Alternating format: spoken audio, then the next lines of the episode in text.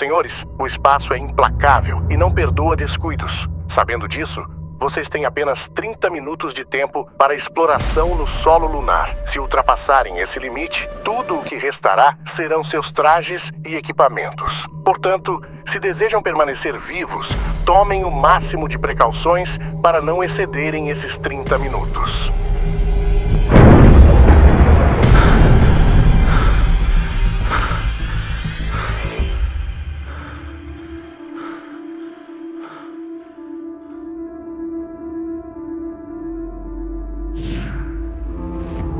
Numa cena de cumprimentos calorosos, algumas fotos rápidas e um aceno amigável, o astronauta da NASA, Frank Rubio, encerrou sua estadia na Estação Espacial Internacional, onde morou por 371 dias. O retorno de Rubio à Terra marca o fim da viagem espacial mais longa já feita por um astronauta americano. Isso aconteceu devido a um problema inesperado em março, quando a nave que deveria trazê-lo de volta enfrentou um vazamento de líquido de refrigeração. Essa estadia extra na órbita terrestre permitiu a Rubio fazer quase 6 mil voltas ao redor do planeta, cobrindo uma incrível distância de 253,3 milhões de quilômetros. Mesmo assim, ele ainda estava a cerca de dois meses de quebrar o recorde de permanência no espaço, que pertence a um cosmonauta russo chamado Valery Polyakov que passou 437 dias na Estação Espacial Mir nos anos de 1990. Rubio foi resgatado da nave Soyuz MS-23 após um pouso seguro no Cazaquistão, perto da cidade de Zeskasken.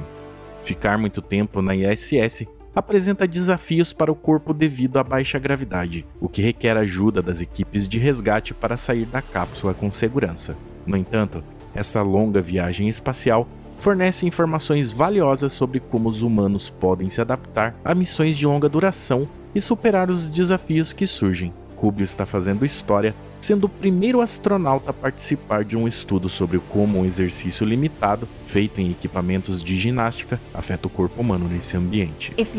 Se você soubesse no momento em que você decolou, que você ficaria no espaço por um ano inteiro, em vez de seis meses.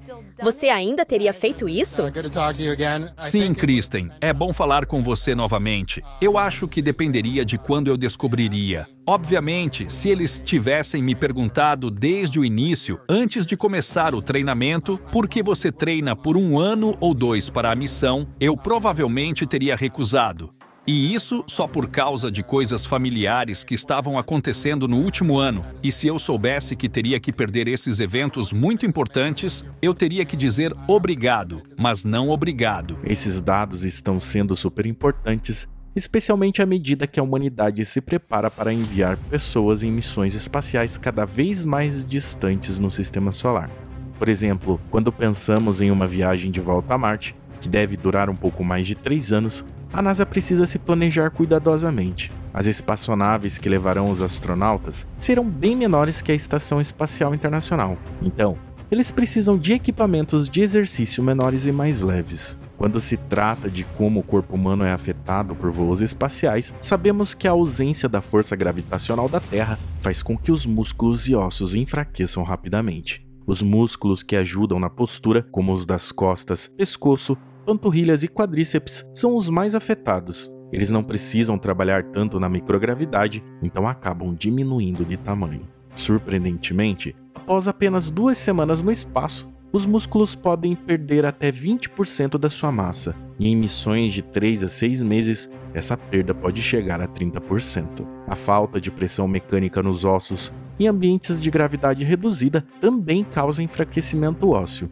os astronautas podem perder de 1 a 2% de massa óssea a cada mês no espaço, chegando a 10% em seis meses. Comparativamente na Terra, as pessoas mais velhas perdem massa óssea a uma taxa de 0,5 a 1% por ano. Isso aumenta o risco de fraturas e prolonga o tempo de recuperação, podendo levar até 4 anos para que os ossos voltem ao normal após o retorno à Terra. Um estudo recente mostrou que, mesmo com a rotina de exercícios rigorosa, os astronautas ainda enfrentam perda de músculos e função muscular. A falta de gravidade que puxa seus corpos para baixo de forma curiosa, faz com que os astronautas cresçam um pouco enquanto estão na Estação Espacial Internacional, isso devido ao alongamento de suas espinhas. Mas isso também pode causar problemas, como dor nas costas, durante o tempo no espaço e o risco de hérnia de disco ao voltarem à Terra. O peso se torna quase irrelevante no espaço, enquanto a falta de gravidade permite que tudo flutue livremente. No entanto, manter um peso saudável é um desafio durante a estadia no espaço. A NASA se esforça para garantir que seus astronautas tenham uma variedade de alimentos nutritivos, incluindo alimentos frescos cultivados na estação espacial, mas mesmo assim a dieta restrita tem impactos no corpo dos astronautas. Um estudo recente bem completo feito com Scott Kelly, que passou 340 dias na ISS, enquanto seu irmão gêmeo permaneceu na Terra, durante sua estadia na órbita, Kelly perdeu 7% do seu peso corporal. Os pesquisadores que analisaram Kelly após o retorno notaram mudanças significativas nas bactérias e fungos em seu intestino, quando comparado com o período antes da viagem espacial. Isso não é surpreendente. A exposição à radiação, o uso da água reciclada e a mudança em sua atividade física também podem ter desempenhado um papel importante. Na Terra, a gravidade ajuda a direcionar o sangue para baixo, permitindo que o coração o bombeie eficientemente. No entanto, no espaço, esse processo se torna mais complicado, mesmo que o corpo se adapte parcialmente. Nesse ambiente, o sangue pode se acumular mais na cabeça do que o normal. Essas mudanças no corpo dos astronautas podem causar problemas de saúde durante e após as missões no espaço, por exemplo, quando estão na ISS, a falta de gravidade faz com que o sangue se acumule na parte de trás dos olhos. Isso pode afetar a visão, tornando menos nítida e até mudando a estrutura do olho. Esses problemas visuais podem começar após duas semanas no espaço e vão piorando com o tempo. Algumas mudanças na visão podem ser revertidas após cerca de um ano na Terra, mas outras podem ser permanentes. Além disso, os astronautas no espaço estão expostos à radiação cósmica e partículas solares que podem afetar seus olhos. Na Terra, nossa atmosfera nos protege dessas radiações, mas no espaço essa proteção não existe. Mas os astronautas ainda podem ver flashes de luz nos olhos quando raios cósmicos e partículas solares atingem suas retinas e nervos ópticos. Isso expõe os problemas e desafios de se estar no espaço. Além disso, após retornar à Terra, os astronautas podem enfrentar dificuldades cognitivas. O desempenho mental de Scott Kelly, por exemplo, permaneceu comparável de seu irmão durante a sua estadia na ISS, mas houve uma diminuição temporária na velocidade e precisão de seu desempenho cognitivo nos primeiros seis meses após o retorno. Isso pode ser devido ao cérebro se adaptar novamente à gravidade da Terra e a um estilo de vida diferente. Estudos também mostraram que o cérebro dos astronautas pode passar por alterações na estrutura durante as missões espaciais. Isso inclui mudanças na conectividade neural em partes do cérebro relacionadas ao movimento e ao equilíbrio, devido ao ambiente da microgravidade.